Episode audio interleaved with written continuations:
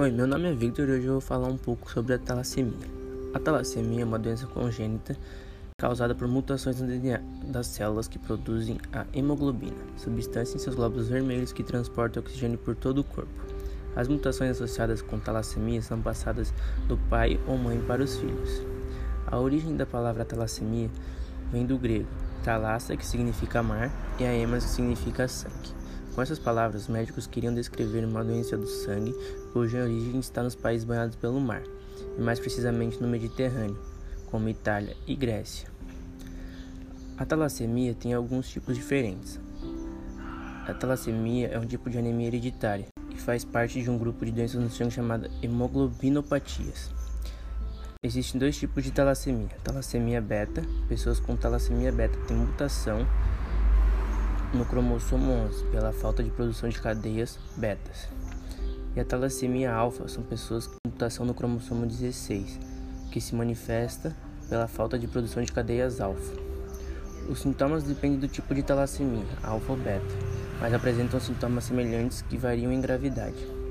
Alguns sintomas semelhantes são aparência pálida, coloração amarelada na pele, deformidades ósseas faciais, inchaço abdominal urina escura.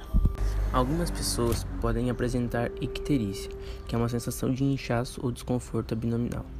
Na alfa-talassemia menor e na beta-talassemia menor, as pessoas apresentam anemia leve sem sintomas. Já na alfa-talassemia menor e na beta-talassemia menor, as pessoas apresentam anemia de leve sem sintomas.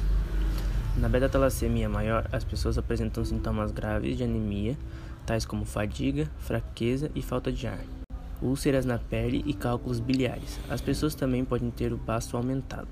A medula óssea hiperativa pode fazer alguns ossos, especialmente os ossos da cabeça e da face, ficarem mais espessos e maiores.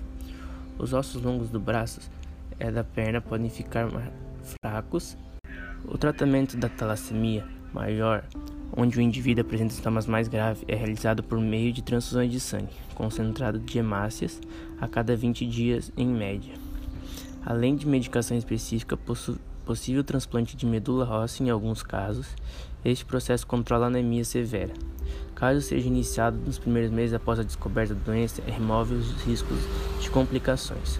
A forma menor não apresenta nenhum problema de saúde, exceto uma possível pequena anemia que não corrige com o uso de ferro, não há sintomas de doença. Forma intermediária das pessoas com uma talassemia são indicadas com transfusões periódicas.